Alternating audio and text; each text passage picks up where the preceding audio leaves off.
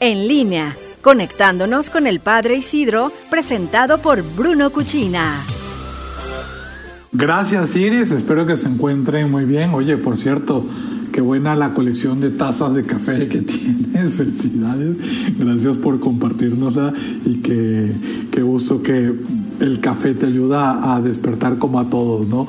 Esta semana el Papa Francisco sigue sus catequesis sobre la oración, la tercera catequesis que dedica al tema en ella el Papa nos invita a ver la, oración que abre la puerta a la esperanza.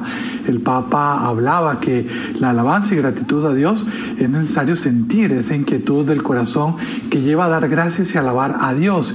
Y esa gracia es una hermosa oración.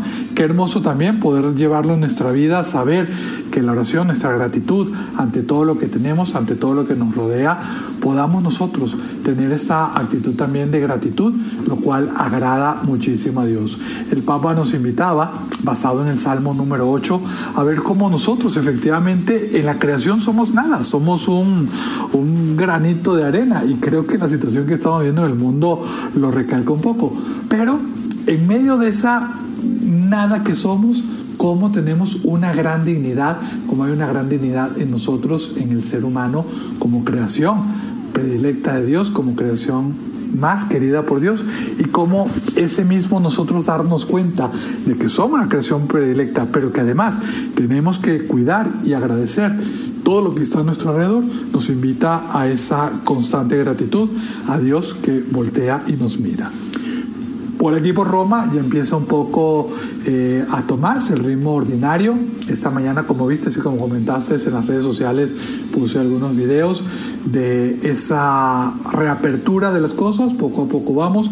Sí hay muy poca gente en la calle porque no hay turismo. Pensemos que esto es una ciudad turística. Era impresionante ver a las doce y media del día la fila para ingresar al Vaticano totalmente vacía, sin nadie en ella. Pero más que asustarse es que, bueno, la realidad de que en este momento pues nadie está viajando, están cerradas las, las fronteras todavía.